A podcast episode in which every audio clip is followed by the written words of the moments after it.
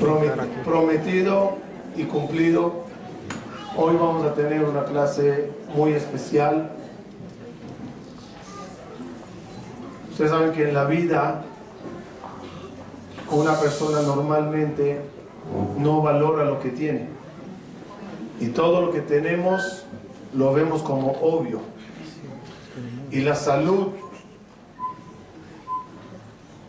que con ella amanecemos cada día, nos parece algo eterno, algo que nunca fallará. Pero hay casos en la vida que nos demuestran que así no es. Que hay que valorar lo que uno tiene y hay que rezar y velar y agradecer por cada día que podemos levantar con este cuerpo y tener la salud. A veces en la vida hay caídas, pequeñas o grandes. Evitar la caída no está en, manos de uno, a veces viene de arriba. La pregunta cómo reaccionas a una caída. ¿Caes en depresión y tiras todo a la basura? ¿O, o te animas, te levantas, batallas y luchas para que el resto de la vida sea lo mejor posible? Hoy tenemos una invitada de honor, Sara Alfie, que cuando hace dos, tres semanas me contó su historia, la verdad, Sara, me impactates. Me causates un cambio en mi forma de ver la vida y como me gusta compartir las cosas, quise que también todas ustedes escuchen la maravillosa vida de Sara. Maravillosa a pesar del terremoto, a pesar de lo que le ocurrió. Menos palabras de mi parte y más de parte de Sara. Al final de la clase, cuando ella termine de hablar, podremos todos hacer las preguntas una por una para que ella nos responda lo que no nos quedó claro o lo que quisiéramos saber. Vamos a comenzar con una presentación pequeña que preparó Sara y posteriormente la pasaremos el micrófono. Por favor.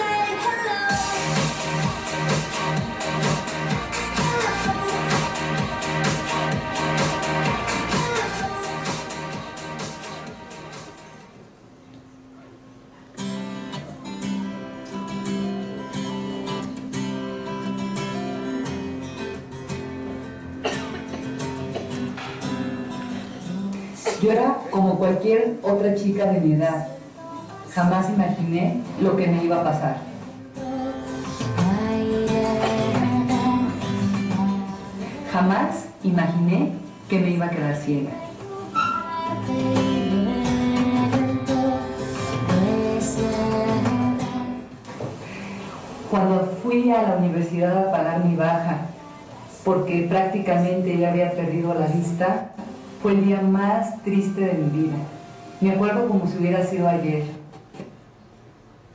Estaba en la esplanada con mi mamá. Le dije a mi mamá, ¿cómo voy a poder hacer mi vida sin ver? Yo ya nunca más voy a regresar a la universidad. Mi vida ya se terminó. En ese momento, mi madre, con lágrimas en sus ojos, me dijo, te prometo que tú muy pronto vas a regresar a la universidad.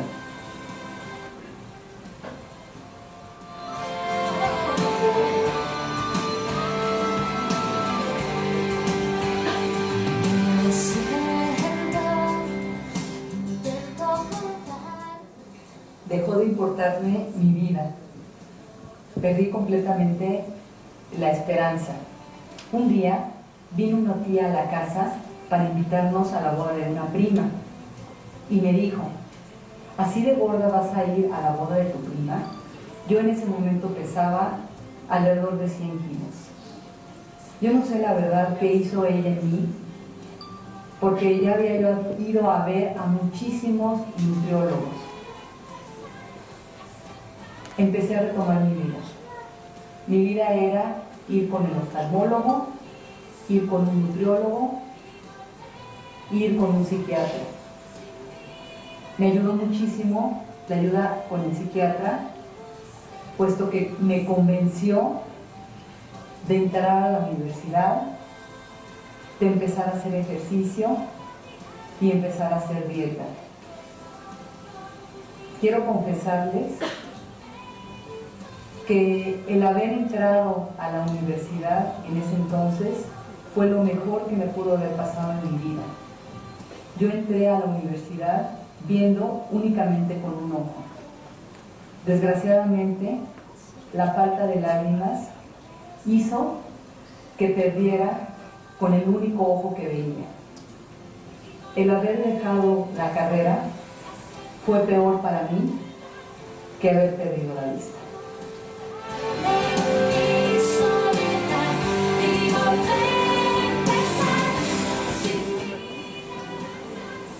Cuando decidí irme a rehabilitar a Luisiana, mi mamá me dijo, Sara, ¿por qué te quieres ir si aquí hay escuela para personas ciegas? Yo le dije, mamá, es que no es lo mismo. Allá voy a vivir sola, voy a aprender a valerme por mí misma, a ser independiente. ¿Qué voy a hacer el día que tú no estés? Nadie es eterno. Me gustaría que, que tú estuvieras siempre conmigo.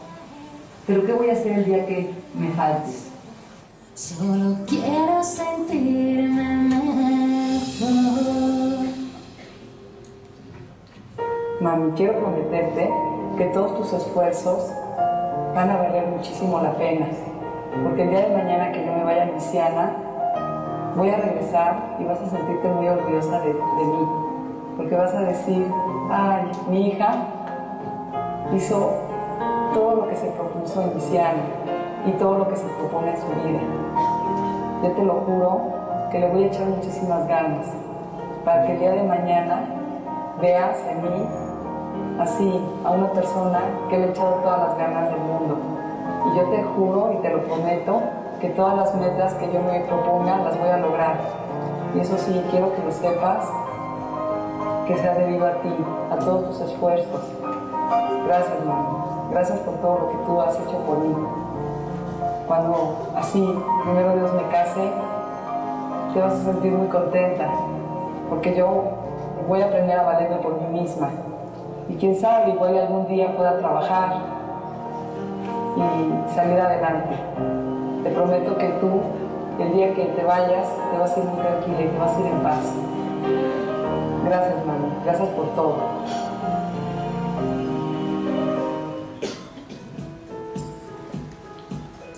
Hola Sarita, soy Laila.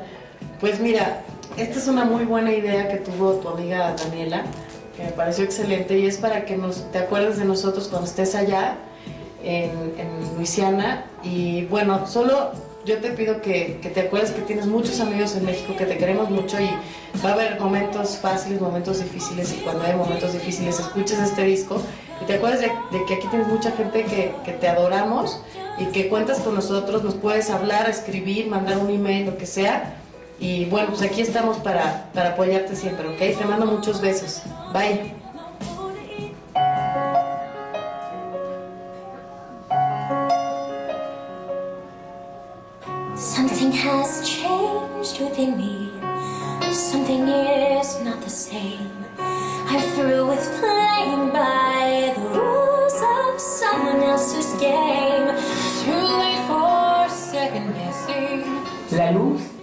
Encuentra en cada uno de nuestros corazones y depende de cada uno el poder admirarla.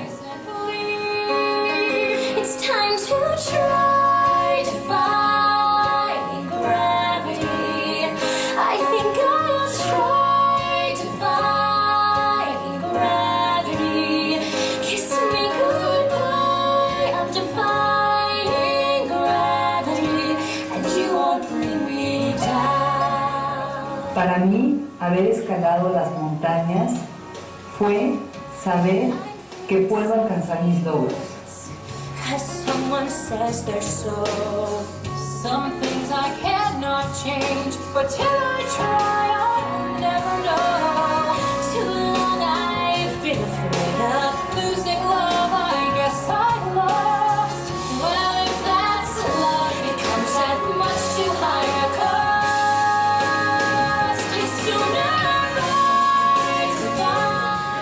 oscuridad nos brinda la oportunidad de ver más de lo que podemos ver con la luz.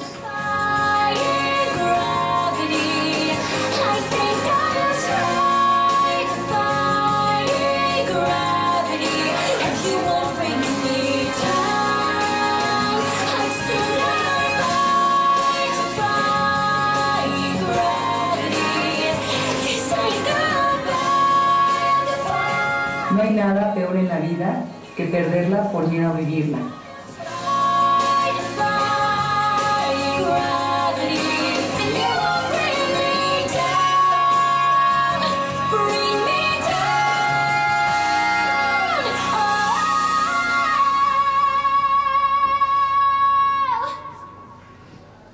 Les pido, cierren sus ojos por un instante. Durante la rehabilitación en la clase de bastón, me acuerdo que mi maestro me había mandado a hacer una ruta nueva. Era un día lluvioso. Recuerdo que salí de la escuela con mi impermeable, mi bastón y mi paraguas. Ya estaba lejos de la escuela. Empezó a llover fuertísimo, el aire destruyó mi paraguas y prácticamente estaba desorientada. De repente empecé a escuchar el tren. No sabía exactamente por dónde venía. No había nadie cerca de mí para preguntarle qué hacer. Empecé a sentir muchísimo miedo. Empecé a sentir cómo mi corazón latía más fuerte. Empecé a sentir cómo mi estómago se doblaba de miedo. Cada vez se escuchaba más cerca y más cerca el tren. De repente sentí como el tren atravesó, ya que pasó por debajo de mí.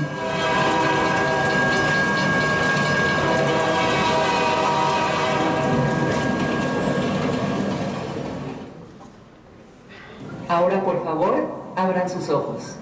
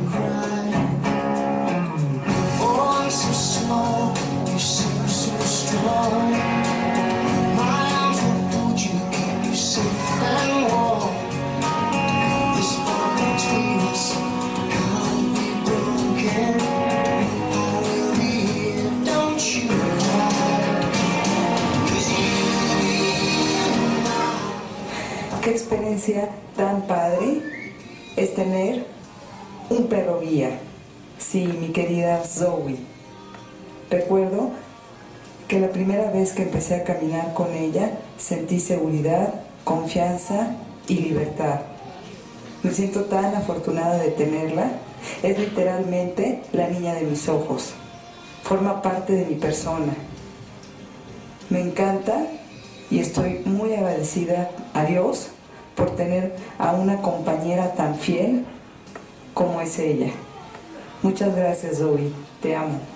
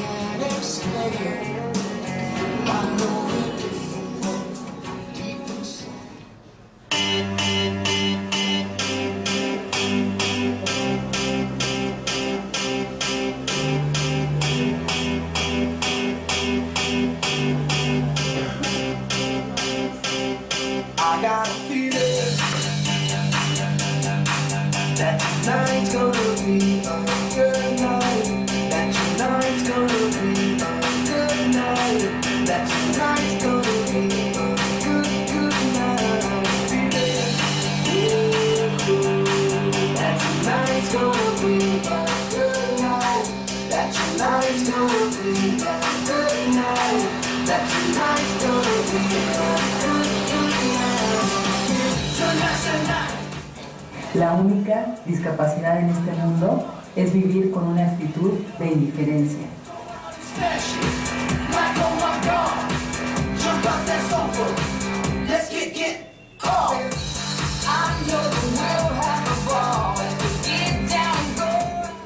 El ser ciego no es una tragedia, es únicamente una característica de tu persona.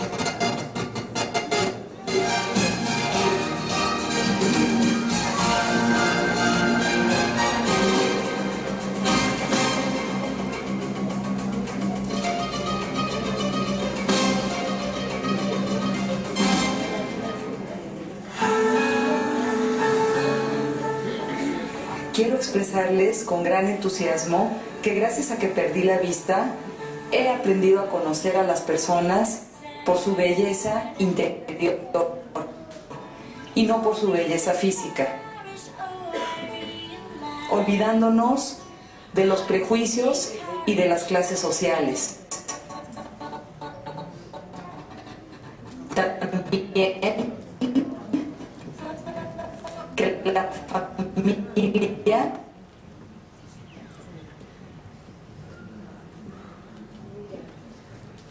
Hola, eh, vengo hoy con ustedes a compartir mi testimonio de vida, cómo nos puede cambiar la vida a cualquiera de nosotros en un abrir y cerrar de ojos, como me pasó a mí. Eh, yo a los 17, a los 17 años de edad contraje una enfermedad que se llama síndrome de Steven Johnson, que es una alergia muy agresiva, en mi caso fue causada por sulfas aspirinas. Y bueno, pues eh, yo tomé media pastilla y me quemé toda por dentro, como si me hubieran prendido fuego. En ese momento yo tenía 17 años, me internaron en una clínica y los doctores al principio no sabían qué era lo que me estaba pasando porque es una alergia muy rara. Tenía las mucosidades de los ojos, de la nariz, de la boca, de los oídos, toda completamente como si me hubieran prendido fuego. Eh, me empezaron a hacer muchos estudios para diagnosticar y para poder tratarme y cuando salí de la clínica prácticamente yo ya no podía abrir los ojos porque las córneas de mis ojos se ulceraron y no tengo lágrimas. El no tener lágrimas en los ojos es un problema muy serio porque no tenemos defensas para protegernos de las infecciones. Eh, la verdad es que aquí en México vi a muchos doctores oftalmólogos y le decían a mis papás, si ustedes se pueden ir a Estados Unidos, váyanse porque gota que le mando a su hija, gota que se hace alérgica y la verdad yo ni me atrevo a tocarla, le decían los doctores a mis papás. Y bueno, en ese momento era diciembre, ya era eh, todo un, mes, ya saben que son vacaciones, todo el mundo sale, el brindis. Entonces dijimos, bueno, a donde nos den la cita primero, ahí nos vamos. Estaba como posibilidad de irse a Luisiana o irse a Filadelfia o irse a Miami. Y mi mamá en paz descanse me dijo, bueno, pues si nos dan la cita eh, primero, pues a donde nos las den antes. Y nos habían dado la cita en, en Nueva Orleans, nos fuimos ahí, mis papás y mi doctor, no, me hizo favor de acompañarnos. Y el doctor que estaba allá le dijo a mis papás, ella tiene el 50% de posibilidad de ver lo que tiene a su alrededor y el otro 50% de posibilidad de perder la vista. Mi mamá le dijo, bueno, perder la vista, pues, es la vista. Le dice, no, la vista es el órgano. Entonces dijo mi mamá, pues mire, yo la pongo en manos de Dios, la pongo en sus manos y adelante, opérela. Entonces eh, me operaron la siguiente semana que yo llegué, eh, me hicieron el primer trasplante de córnea en el ojo derecho y me quitaron el parche como en las películas, yo empecé a ver a mis, a mis papás, empecé a ver a mis ojos, empecé a ver mis manos, yo estaba súper contenta y eh, le dijo mi mamá a los doctores, bueno, ahora opérenle el ojo izquierdo. Me hicieron la operación en el ojo izquierdo, pero desgraciadamente yo no corrí con la misma suerte. Eh, cuando salí del quirófano inmediatamente tuve un rechazo, le dijeron a mis papás que le firmaran la carta para volverme a operar. Yo me sentía muy mal, yo me acuerdo que cuando llegaron a decirme empecé a enchuecarme, ya no oía a mis papás, mis manos se doblaron, ya no lo sentía. Me puse muy muy mal, mandaron a traer un doctor especialista en Steven Johnson, a un hindú, en helicóptero de emergencia, y él dijo, de ninguna manera autorizó la operación, porque es su vida o su ojo, ustedes decidan. Y en ese momento no me operaron, porque yo estaba de verdad muy, muy grave, pero sí me hicieron otros ocho trasplantes de córnea en el ojo izquierdo. Fue una verdadera pesadilla. Algunos trasplantes eran planeados, otros pla- trasplantes eran de emergencia aquí en México. Fue muy duro para mi mamá y para mis hermanos, porque mi mamá dejaba todo para estar conmigo. Yo todavía veía con el ojo derecho, como ustedes vieron en la presentación, entré a estudiar en la universidad Administración de Empresas Turísticas, yo estaba contenta dentro de lo que cabe, aunque ya había yo estado mucho tiempo deprimida y llegué a subir de peso, no salía de mi casa, lo único que quería era morirme, a pesar de que yo todavía veía. Y yo le dije al doctor, mire, la única condición que le doy para poder eh, entrar a la universidad a hacer mi vida es que me haga un lente de contacto que se vea del mismo color de mi ojo. Y me lo mandaron a hacer, me hicieron un, lente de contacto del mismo color del ojo derecho con el que yo veía. Y yo iba a la universidad y la gente no se había dado cuenta que yo nada más veía con un solo ojo. Pero desgraciadamente pesqué un herpes por la falta de lágrima y me hizo pedazos mi córnea, que me había durado como cinco años más o menos. Y la verdad es que el día que fui a pagar la baja a la universidad fue algo muy duro para mí porque siempre me gustó estudiar. Y le dije, mamá, yo ya nunca voy a regresar a la universidad, ya se acabó mi vida, lo único que quiero es morirme. Me dijo, mamá, no, primero Dios vas a regresar, tú vas a ver que vamos a, vas a regresar. Y bueno, este, el doctor de acá me dijo, hay un doctor muy bueno en Miami, en la Bascom Palmer, que es un chino especialista en Steven Johnson, ¿por qué no se van allá? Nos fuimos allá y bueno, el chino que no hizo conmigo, me sacaba sangre para hacer un tipo de vacunas, me puso en ese entonces células madres para poner, eh, eh, para que el epitelio creciera en la, en la córnea. En una ocasión o en dos ocasiones me, me cosieron los párpados, un dolor tremendo. Y bueno, me hicieron todas las cirugías que ustedes se puedan imaginar durante fácil 15 años. Fue muy doloroso cada vez que me hacían un trasplante de córnea. Yo ponía todas las esperanzas ahí. Yo le prometí a mis papás que era el último trasplante, que ya no iban a sentir más tristeza, que ya no les iba a doler tanto. Pero desgraciadamente el rechazo venía en un abrir y cerrar de ojos o una infección también en un abrir y cerrar de ojos venía y echaba a perder la córnea y el trabajo y el esfuerzo de mis padres se iba a la basura en un segundo. Hasta que a los 25 años me dijeron en Miami, ya no hay nada que hacer, lo sentimos mucho, usted perdió la vista. La verdad es que fue muy duro para mí, estaba yo con mi mamá, me acuerdo perfectamente, salimos del hospital, yo no le decía nada, me daba tanta tristeza ver a mi mamá y yo creo que a ella también le daba tristeza verme porque fue muy, mucho tiempo, fue muy, muy doloroso, tanto físicamente como emocionalmente. Y, este, y bueno, pues afortunadamente eh, conocí a una muchacha que también tiene un perro guía en un VIPS un día, muy, muy, muy chistoso. Me dice mi mamá en paz descanse, mira Sara, hay una muchacha con un perro guía. Digo, ay, vamos a buscarla, no sé qué. Y cuando nos acercamos a la muchacha, de repente se desapareció. Y me dice, mamá, ya se fue. Le digo, ¿cómo se fue? Me dice, sí, ya no está. Pero mamá, ¿dónde está la muchacha? Y el perro, ya no está, ni el perro ni ella. Qué raro. Bueno, pasó como un mes, dos meses, y volvimos a ir al VIPS. Y estaba la muchacha justo sentada atrás de mí. Me dice mi mamá, ahí está otra vez la muchacha con el perro. Le digo, mamá, esta vez no se nos escapa. Le digo, no, no se nos escapa. Le digo, mamá, tienes que acercarte. Me dice, es que me da pena. Le digo, no importa, mamá. Bueno, ¿qué no hace una madre por su hija? Mi mamá se acercó y le dijo, oye, ¿puedes venir a platicar con mi hija? Es que estamos muy desesperados. Dice, claro que sí. Y en ese momento me dijo ella, oye, Sara, mira, es que puedes aprender a caminar con un bastón. No, le digo, no, mi mamá me, me lleva y me trae. Oye, pero puedes aprender a cocinar. No, mi mamá cocina. Oye, pero puedes aprender a usar transportes públicos. No, no, mi mamá me lleva. Y todo lo que ella me decía que yo podía hacer, no quería hacer absolutamente nada.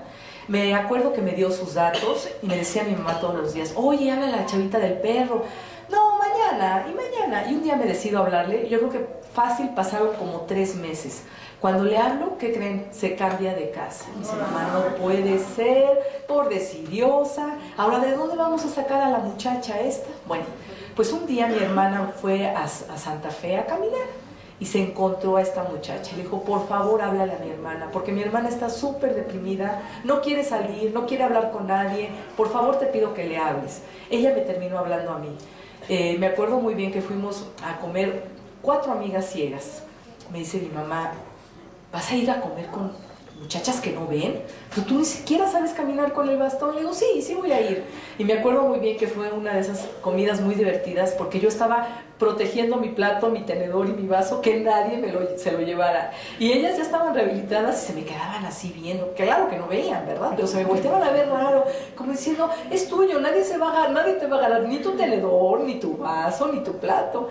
Y fue una experiencia muy padre porque gracias a ellas eh, me fui a varias convenciones en Estados Unidos donde me di cuenta que yo no era la persona, única persona ciega en el mundo, que habían otras personas que eran ciegas, que tal vez habían nacido ciegas o habían perdido la vista y habían salido adelante a pesar de todas las circunstancias adversas que nos presenta la vida como tal. Eh, tuve la oportunidad, como les contaba en el video, de irme a rehabilitar a un centro que está en Luisiana. Yo vivía en un departamento que quedaba a 40 minutos de distancia caminando de la escuela. Yo tenía que hacer el aseo de la casa, tenía que lavar mi ropa, tenía que cocinar, ir al súper. Vivía con otra muchacha ciega, éramos dos personas en la casa. Y la verdad es que eh, irme a rehabilitar a, a Estados Unidos me cambió la vida para siempre porque ahí no era de que, ah, llegas y tu mamá ya te hizo la sopa, o ya te limpiaron los muebles, o ya te plancharon tu ropa, ahí tú eres responsable de todas tus cosas. Y bueno, pues aprendí varias cosas. Eh, aquí traigo mi computadora para enseñárselas, pero antes de que, de que prenda, bueno, vamos a prenderla por acá. Ahorita lo que prende, les traje todas las cosas que yo utilizaba en la rehabilitación. Eh, ustedes vieron en las fotos que yo estaba cortando madera en un taller de carpintería. Y bueno, no es que nosotros queramos ser carpinteros, simplemente la primera vez que yo empecé a cortar con la sierra y vi que no tenía ningún tipo de protección, lo único que adquirí fue confianza y seguridad en mí misma. La clase de carpintería era una clase muy, muy padre porque todos están ciegos, tanto el maestro como todos estamos sin ver y el maestro te explica cómo poner las manos y si tú te cortas, te cortas no por no ver, te cortas por descuido. La clase de cocina era igual, el maestro era ciego. Y ustedes dirán, ay, una persona ciega no puede cocinar. Claro que podemos cocinar. Nosotros llegábamos a la clase de cocina y el maestro te decía, hoy te toca hacer un postre, Sara. Puedes escoger en una caja, estaba llena de cassettes marcados con braille, el título del postre. Entonces, por ejemplo, decía pastel de chocolate. Y tú lo que hacías era poner el cassette en una grabadora, escuchar la receta, ver las cantidades, los ingredientes y el modo de hacerse. Aquí traje yo mis, tazas, estas tazas, sí, estas tazas son de diferente tamaño. Entonces, bueno, yo me acuerdo que estaba haciendo muy contenta mi pastel de chocolate, tres tazas de harina, media taza de leche, un cuarto de taza de cocoa, feliz. Y según yo lo estaba yo ver- vertiendo completamente en el bol y de repente siento toda la mezcla afuera. "Chin, ¿Pero cómo? En eso se voltea el maestro y me dice, ¿cómo va Sara? Le digo, muy bien. Digo, aquí no hay fijón, nos hacemos de la vista gorda, nadie vio nada. ¿Y qué creen? ¿Qué creen que era? ¿Por qué creen que se me cayó la mezcla? Lo vertí adentro. Hagan en cuenta que este era el bowl. Puse un cuchillo en medio y por arriba del cuchillo vertí la mezcla. No había forma de que se saliera. ¿Pero qué creen que era? Un cola, exactamente, una coladera. Yo nunca conté con la coladera, pero fue muy divertido porque lo limpié rapidísimo, hice mi pastel de chocolate y súper contenta. Para la clase de cocina, primero tenías que hacer una comida para 8 personas y después una comida para 40 personas. Imagínense hacer una comida para 40 en donde puras personas ciegas van a un buffet a comer. Ustedes se imaginarán cómo queda el piso de un comedor donde comen puras personas ciegas, sobre todo las personas nuevas que llegan, que dejan su plato, se van a servir el agua, luego llega otra persona ciega, que claro que no se dio cuenta que el plato lo dejaste ahí, y bueno, pues adiós, ¿no? Se cae al piso. Me acuerdo que cuando hice mi comida de 40 personas, le dije a mamá, yo quiero hacer algo muy original, algo diferente. Soy la primera persona mexicana que se rehabilita aquí. Llevé mole. Me acuerdo que hice unos chilaquiles de mole, hice con bread, hice una ensalada y fue la verdad una experiencia increíble. Nosotros trapeábamos el piso descalzos para poder sentir el piso. Aquí también traje unas cucharas de diferentes tamaños que nos sirve a nosotros, las personas ciegas, para saber las cantidades. Y bueno, pues era muy padre, la verdad, en la clase de cocina yo hice hasta cuando, ni cuando veía, yo me imaginé hacer todo lo que hice en la clase de cocina. Ya está prendida mi computadora, le voy a pedir al rabino que lo ponga, la ponga lo más cerca posible. Mi computadora no tiene ningún tipo de marca. Nosotros escribimos como las secretarias, sin ver las teclas. Entonces yo aquí voy a abrir un documento de Word y mi computadora en Jajam la está viendo como no tiene ningún tipo de marca, simplemente es- tiene un software especial para ciegos. Aquí voy a escribir algo.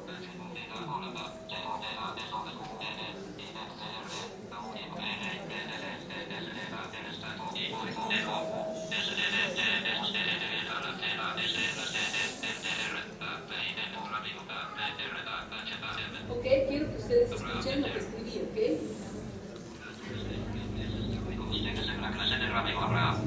Ahí va.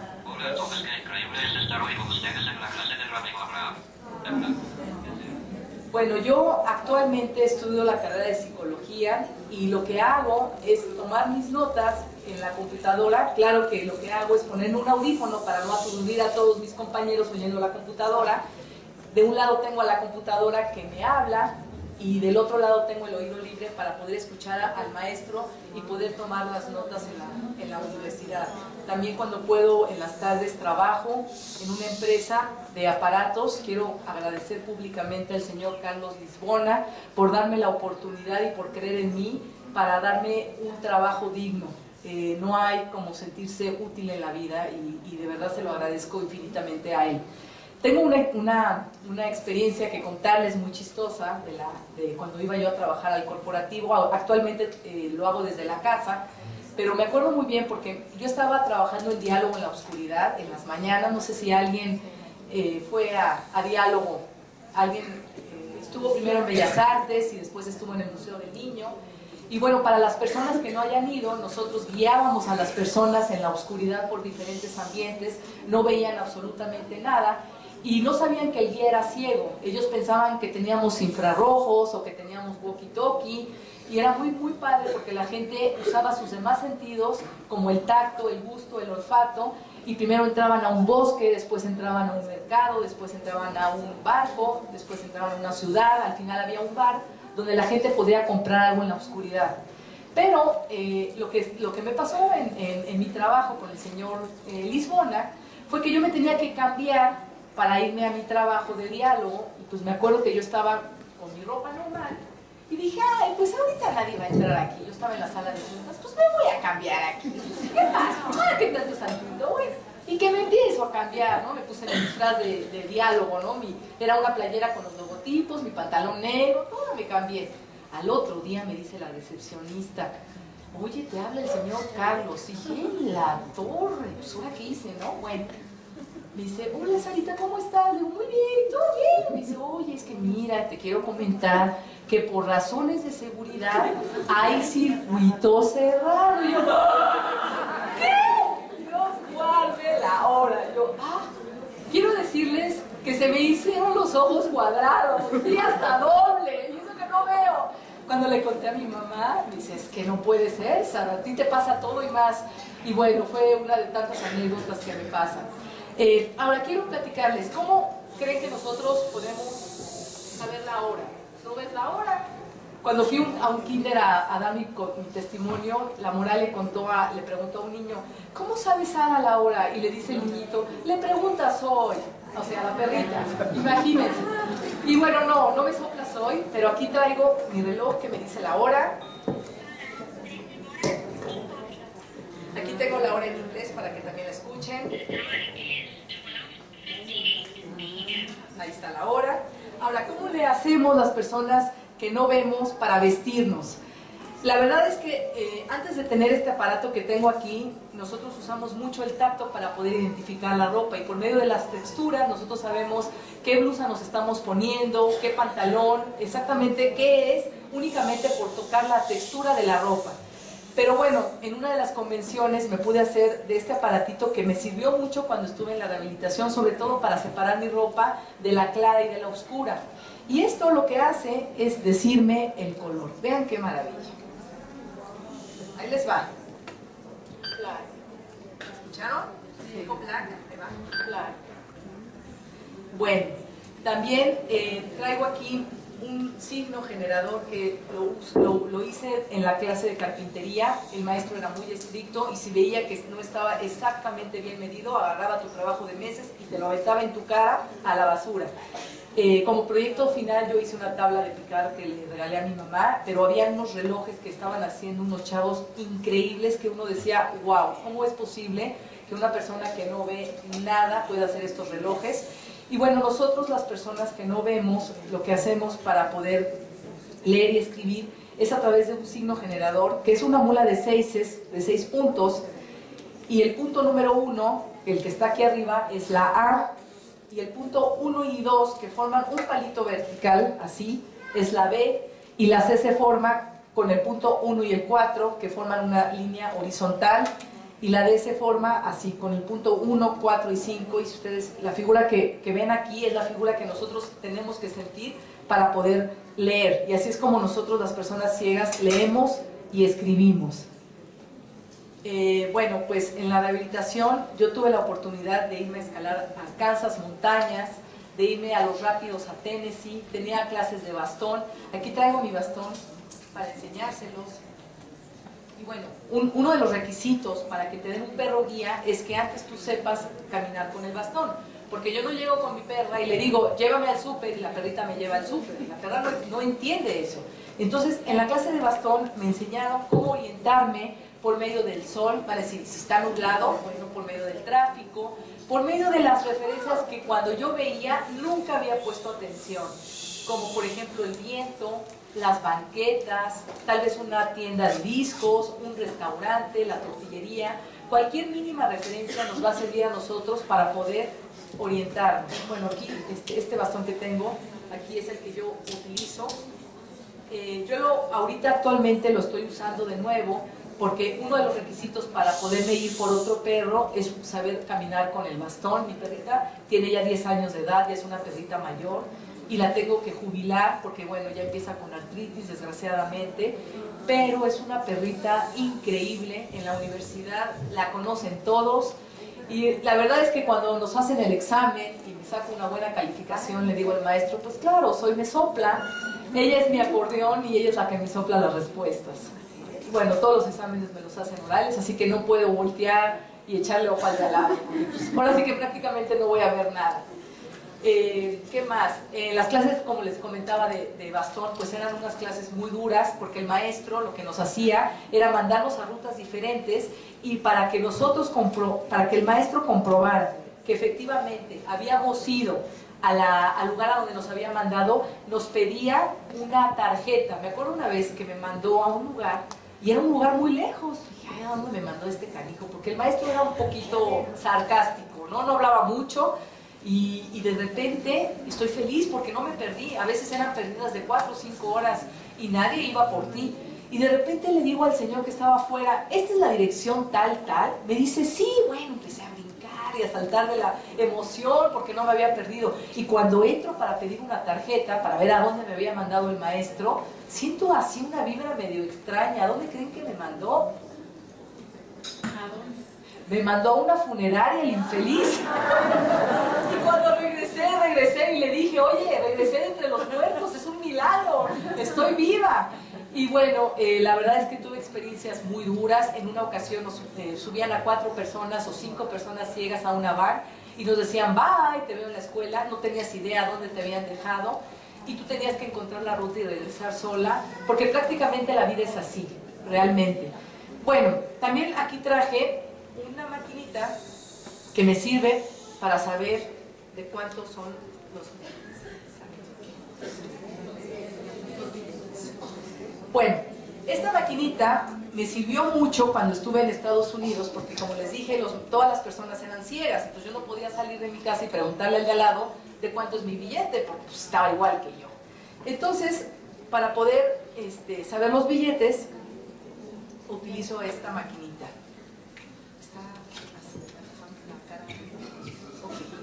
Miren, quiero que escuchen para que oigan de cuánto es. ¿Escucharon? Juan. Lo voy a volver a poner otra vez para que escuchen.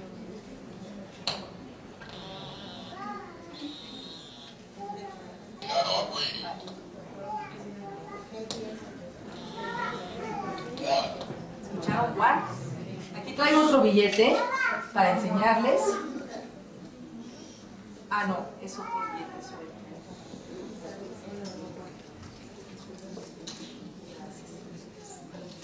Está la cara así. Aquí traigo para que vean ustedes.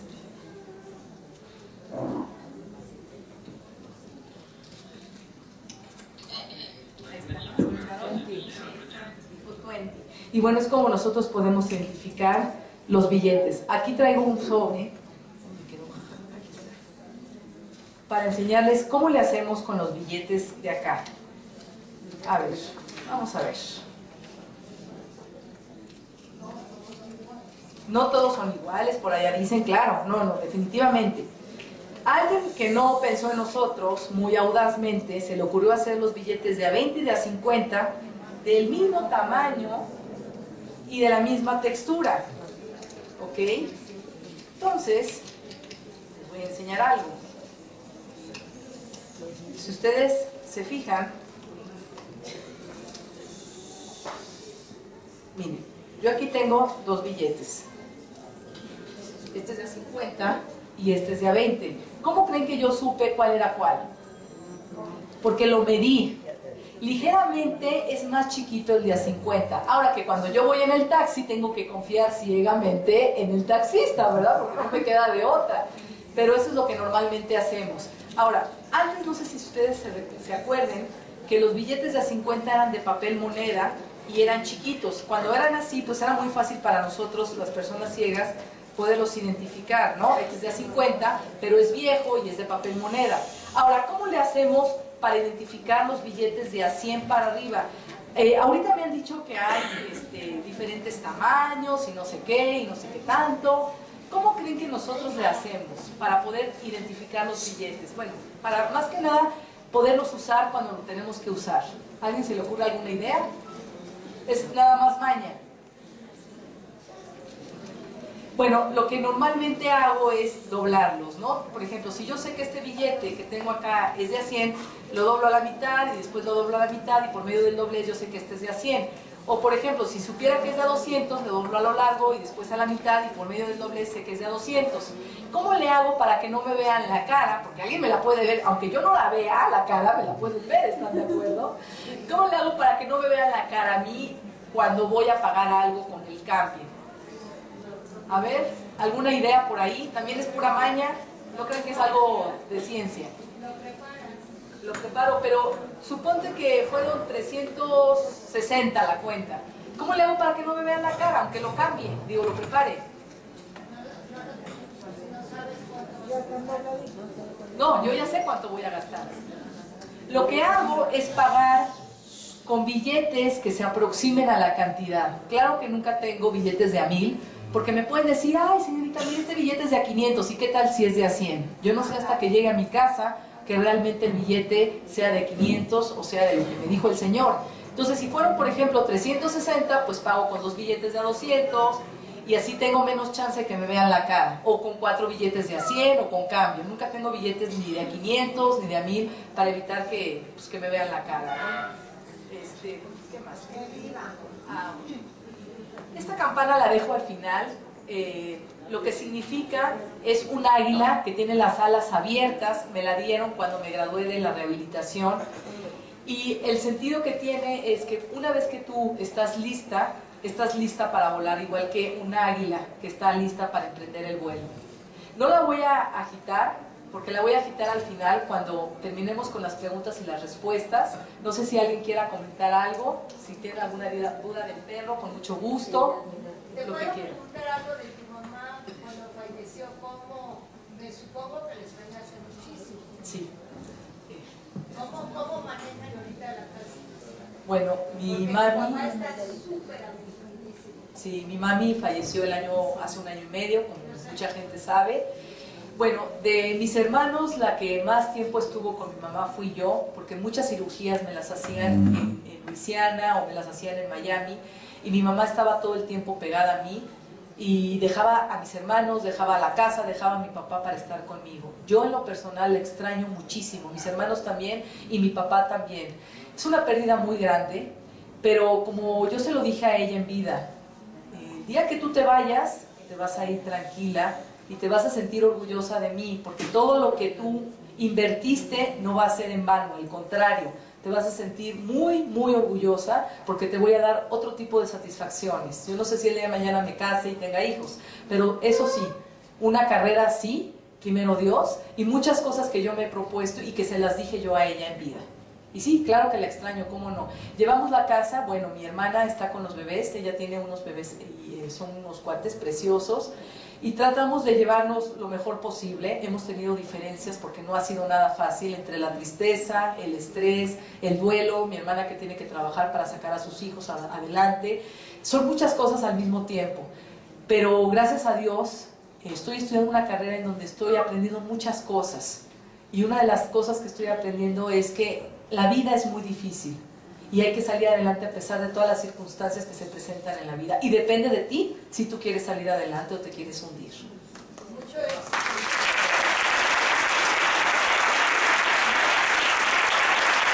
También quiero agradecer públicamente al señor José Isón y a su esposa Gladys, así como también a su hijo Salomón Isón y a Marlene, que hoy me acompaña y tengo el privilegio, porque si no hubiera sido por ellos yo no estuviera estudiando una carrera y se los agradezco de verdad infinitamente.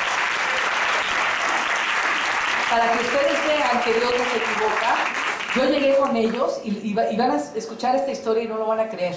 Yo llegué con ellos porque mi- a mi mamá le estaban dando las quimios en, la, en el Hospital Ángeles, le daban unas quimios horribles cada 15 días, se le cayó todo su pelo, la pobre ya no podía caminar, en una enfermedad tremenda.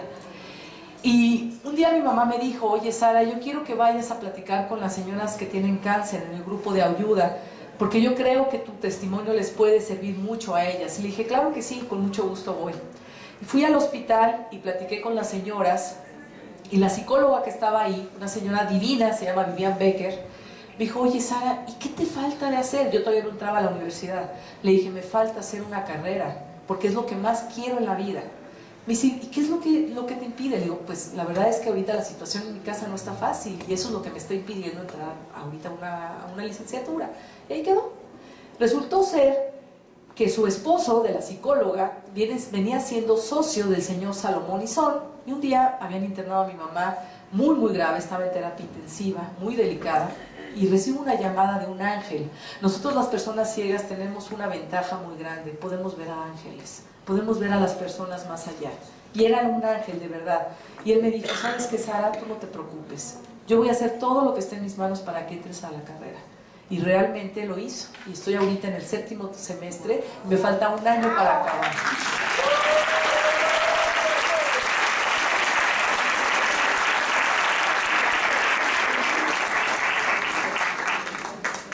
Sí, ya escucho las preguntas una por una. Primeramente, de verdad, eh, que es de admirar. ¿Saben lo que es perder la vista? Y a los 17 años, hasta los 17 años, Sara, como vieron, era una niña normal.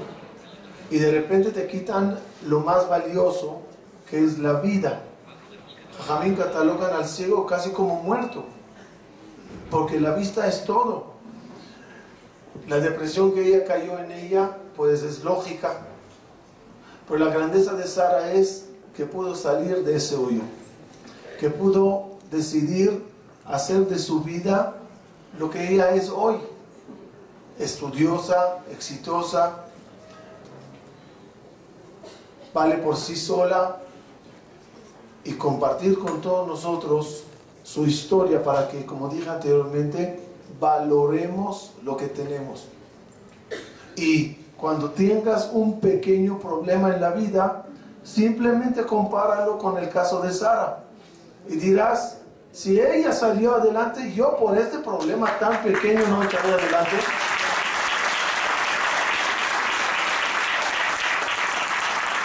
Vamos a escuchar las preguntas que ustedes tienen y Sara, con favor de Dios, nos, nos contestará. Sí, tú ahí al fondo, sí.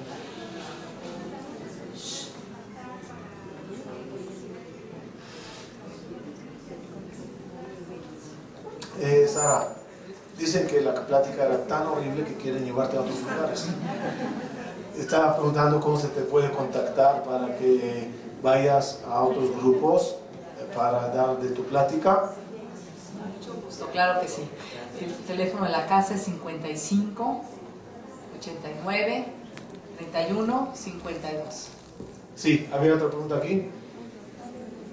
Sí.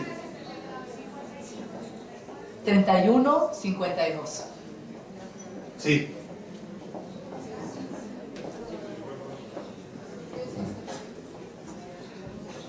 Perdón, quise tomar el micrófono este, como un testimonio de alguien que tuvo el privilegio de conocer a Sara. Erróneamente ella comentó que llegó un ángel a ayudarla a ella, sin saber que ella fue el ángel que llegó a nuestra vida. Definitivamente estar con alguien que no cuenta con el sentido de la vista es un aprendizaje para toda la vida. No creo que antes de conocer a Sara haya valorado tanto lo que tengo. Hoy le agradezco a Dios y todo eso es gracias a ella. Eh, Dios sabe que no miento y cuando pienso en alguien alegre pienso en Sara. Porque la alegría que transmite es natural y es verdadera. Y como dijo el Hamanillar, la alegría depende de nosotros, no del exterior. Y quise dar un testimonio nada más. Gracias.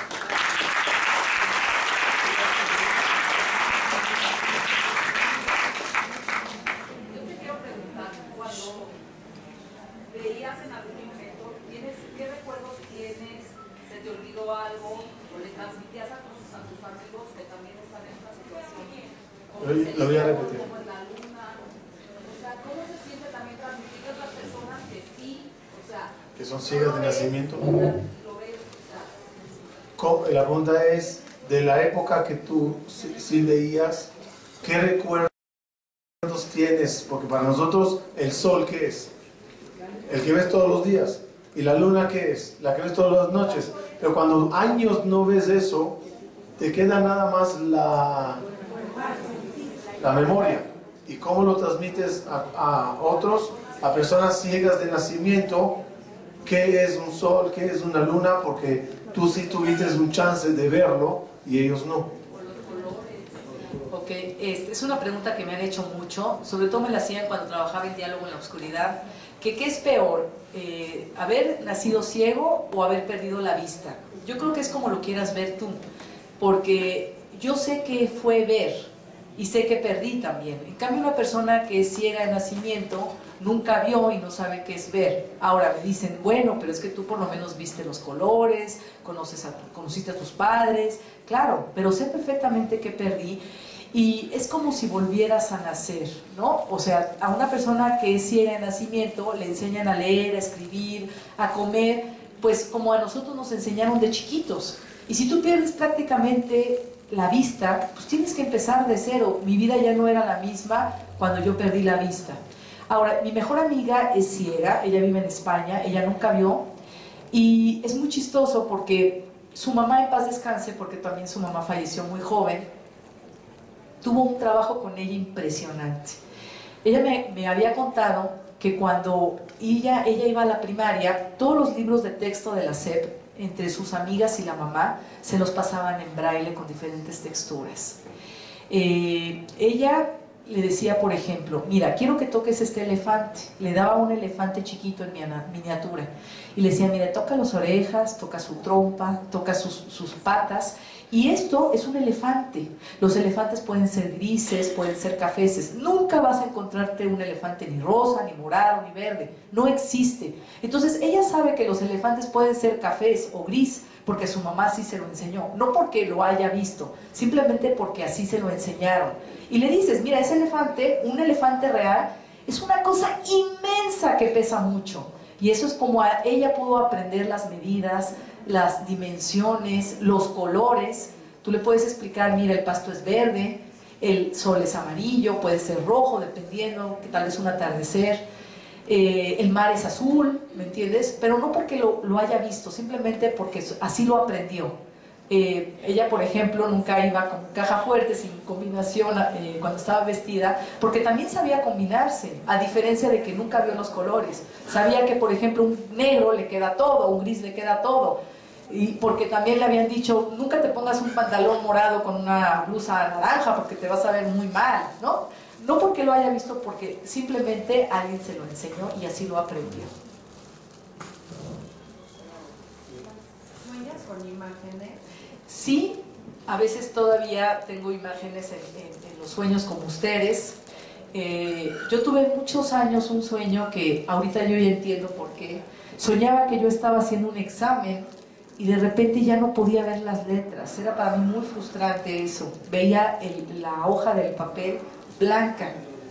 No, ya cuando había este, perdido la vista. Y para mí era muy frustrante porque yo quería ver, ¿no? Quería ver las respuestas y no podía, se empezaban a borrar, a borrar, a borrar las letras hasta que llega un momento que yo no veía absolutamente nada. Pero normalmente todavía yo tengo memoria visual, sueño como cualquiera de ustedes. Yo quiero saber eh, si realmente es muy admirable la alegría que transmites y quiero saber qué fue lo que te disparó a salir de la depresión y volver a la vida. Ok, Eso también es una pregunta que me hace. Lo que está preguntando es qué es lo que exactamente la causó decidir salir de la depresión y echar adelante y tener esta alegría que hoy nos transmite. Bueno, eh, yo me di cuenta que si yo no me ponía las pilas, la vida se iba a ir. Y la verdad es que voltear a ver a mis amigos que tal vez se habían casado o habían terminado su carrera o habían hecho algo, eh, era para mí muy difícil de entender porque yo decía, bueno, esto a mí Dios me lo mandó. Yo tengo una misión en la vida y tengo que buscar el sentido de esto.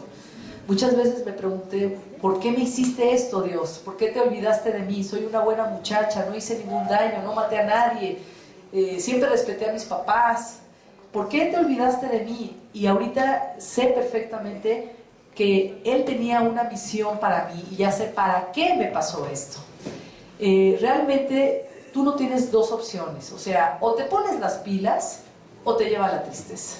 Porque si tú dices, ay, pues es que me voy a quedar aquí llorando, me voy a encerrar y así se va a solucionar mi vida, pues qué padre, ¿no? Pues vamos a quedarnos encerrados y a llorar, ¿no? Vamos a hacer eso para que la vida se arregle.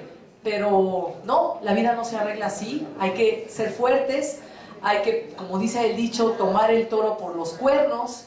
Eh, miren, yo ahorita eh, estuve en diciembre muy preocupada porque recibí una carta de la escuela de los perros diciéndome que yo necesitaba tomar bastón. Yo quería llorar de la, de la, de la, de la frustración que sentí. Porque dije, ¿cómo le voy a hacer con el bastón cuando tengo ocho años con mi perrita? O sea, el bastón, yo ya no tengo la práctica que yo tenía antes. Y no es lo mismo caminar en Estados Unidos, donde las, la- digo, las calles no crean que estaban muy lisitas, pero por lo menos llegas a la esquina y la gente tiene la cultura de cederte el paso. Aquí te avientan el coche. ¿Cómo le hago? Y también está aquí mi prima, que es una reina, mi prima Ida, y mi tía Rosy. De verdad, un aplauso, porque son unas reinas.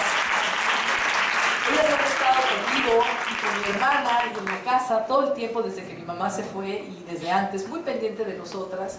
Y me dijo ella, oye Sara, no te preocupes, si tú lo hiciste una vez, lo puedes hacer ahorita otra vez, tú no te preocupes. Y de verdad ahorita estoy tomando las clases de bastón, salgo a caminar sola con mi bastón, le digo a la muchacha, tú vienes como dos cuadras atrás de mí y nada más quiero que tú me veas. Y es horrible de verdad atravesarte la calle y darte cuenta que ya te atravesaste, en vez de atravesarte Mer- Mercurio, ya te atravesaste Avenida de las Bosques y vienen los coches como locos, ¿no? Y me dice la muchacha, ya se equivocó. Y dices, "Ay, ¿dónde estoy? Y, y de verdad es una sensación de verdad muy triste, muy, muy de pánico, pero lo estoy haciendo porque lo necesito hacer. No me queda de otra más que ponerme las pilas y salir adelante porque necesito cambiar a mi cuerpo.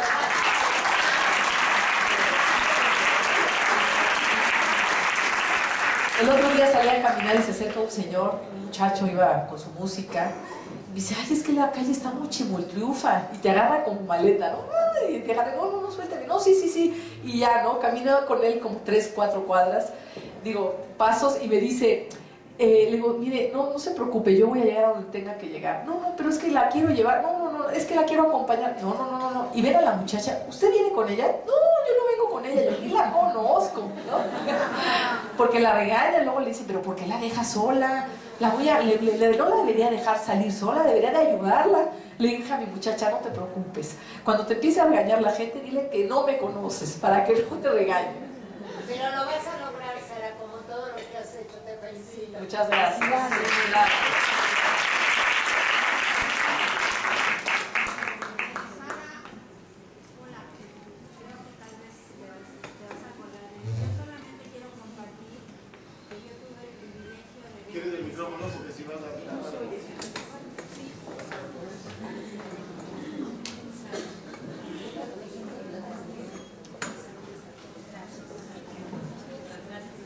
Si quería decirles, quería saludar a Sara y comentarles que tuve el privilegio de ver crecer a Sarita, como todos le decíamos desde el kinder, y verla cuando desafortunadamente tuvo que ser ingresada a la clínica. Y lo que más le importaba, ella estaba en la prepa, yo era su directora, y lo que más le preocupaba era que le lleváramos los apuntes, que le lleváramos las tareas, que le lleváramos lo que estaban viendo porque ella no quería perder su prepa. Fue una luchadora y sigue siendo, pero nos dio lecciones desde que tenía 17 años, a todo el colegio. Y realmente para mí ha sido un privilegio seguir tu vida, Sara, haber conocido a tu mami y te admiro y no se me olvida ese tesón que tuviste todo el tiempo para terminar tu prepa. Tú no lo dices aquí porque eres muy modesta, pero siempre lo más que le importaba a Sara era el estudio y ella lo, lo vemos que, que lo logró. Felicidades.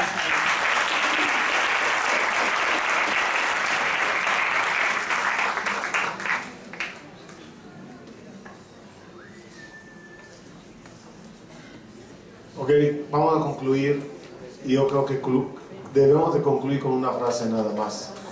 Gracias, Sara la ciega, que nos ayuda a nosotros ver la vida. Nos está ayudando a ver, porque nosotros a lo mejor vemos cosas, pero no vemos la grandeza de lo que es poder, como com- comprobó aquí, preparar un pastel, entender lo que es un billete, caminar en la calle, abrir los ojos por la mañana y ver a tu familia. No lo valoramos, damos todo por hecho y no nos damos cuenta que es un milagro y un regalo divino. Cuando por la mañana decimos Baruch ata Hashem, Elokeinu melech haolam, pokea Hebrin. Sara mejor no ve con sus ojos, pero estoy seguro que está viendo la vida mejor que todos nosotros. Como ella dijo misma, veo a la gente a lo que son por adentro y no caigo en la imagen externa. Sara, que tengas todo lo bueno en la vida y Bezrat Hashem me atrevo, me atrevo, sí, todos están de acuerdo, que cuando te cases un Shema Berajot hacemos aquí en Shah Shalom.